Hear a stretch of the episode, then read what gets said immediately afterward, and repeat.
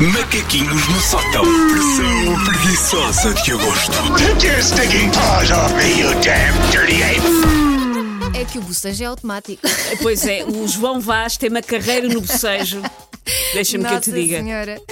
Susana Romana, então, vamos falar de. Vamos falar de como o mundo, em Portugal pelo menos, a, a população está fragmentada em três grupos.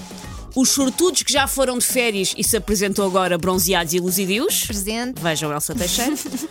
Os felizados que foram agora mesmo de férias, cheios de sonhos lindos e alegria de viver. E as mulas de carga sem férias, ou que já fizeram há muito tempo, ou que ainda falta muito tempo para, para irem de férias, que faz este país andar para a frente enquanto as cigarras se entopem de bronzeador e pinha colada. Ah, desculpa lá. Eu continuo aqui a trabalhar. Sim, não. Também tu, pode ser mas, cigarra. mas tu estás no grupo de quem veio agora há pouco tempo de férias. Ainda Sim. pronto. E há pessoas que já não se lembram bem o que é uma féria. Tu sabes, pode-se usar no singular, uma féria. Não Já não interessa. sabem o que é que é uma féria. Ahm, eu peço desculpa se notam um ligeiríssimo rancor da minha voz. Ah, eu estou sempre a ter aquilo que se chama a maratona de bater no muro.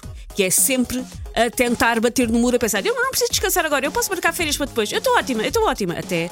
ah, Começaste a deitar fumo. Sim, sim. Ah, é isso e é ver maratonas no Discovery Channel e ver assim coisas que não interessam muito enquanto como palminhas cobertas.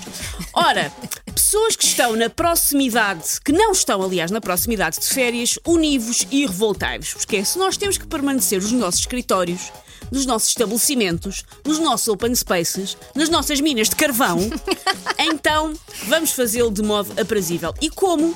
Através da doçura sempre morninha da vingança. Ui. A vingança. Olha, depois dizem que os escorpiões não são vingativos. Não. Oh, Susana. Mas eu, eu só me represento a mim própria. Eu sou, mas eu só me represento a mim própria. E portanto são estas as minhas sugestões para quem está agora no trabalho se vingar, orquestrar bonitas vinganças para quem está de férias. A primeira é coloque a mesa de trabalho do seu colega de férias no Airbnb. Olha, dorme lá um, pessoas, famílias. um saco de cama. For em conta, de certeza que arranjam quem vá. Faz uns trocos, aliciando turistas com uma localização central, ar-condicionado, pequeno almoço incluído, por via daquela embalagem aberta de bolachas tipo esferovite que o seu colega tem na gaveta desde 2002. E ainda tem o gozo de ele voltar e ter no seu lugar um alemão que não toma banho e usa chinelos com meias rijas de bedum, Ai, deitado. que sonho, que Que sonho. sonho! Eu disse que era uma vingança.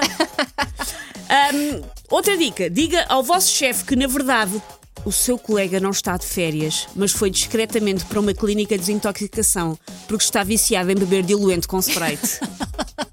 Ele É só para dispor bem, né? férias, Para criar boas relações. clínica. É, eu acho que E ajuda. por último, descubra em que hotel ou algamento é que o seu colega está e ligue para lá, faça-se passar por assistente pessoal do seu colega e diga que, na verdade, ele é o herdeiro de uma riquíssima família de empresários do ramo da cortiça e que vai, qual Cristiano Ronaldo, dar gorjetas de 20 mil euros a quem merecer. Ah! Quando ele deixar 20 cêntimos de gorjeta ao jantar, pode ter a certeza que alguém vai começar a cuspir-lhe na caldeirada de peixe. Que horror. é- porque ele é, os- os funcionários estão a dizer, sabes que ele é riquíssimo. Ele deixou aquela gorjeta, mas ele é riquíssimo.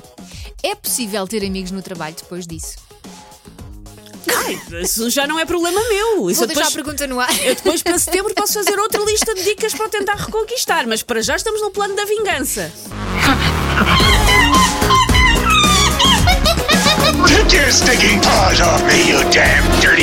Macaquinhos no sótão.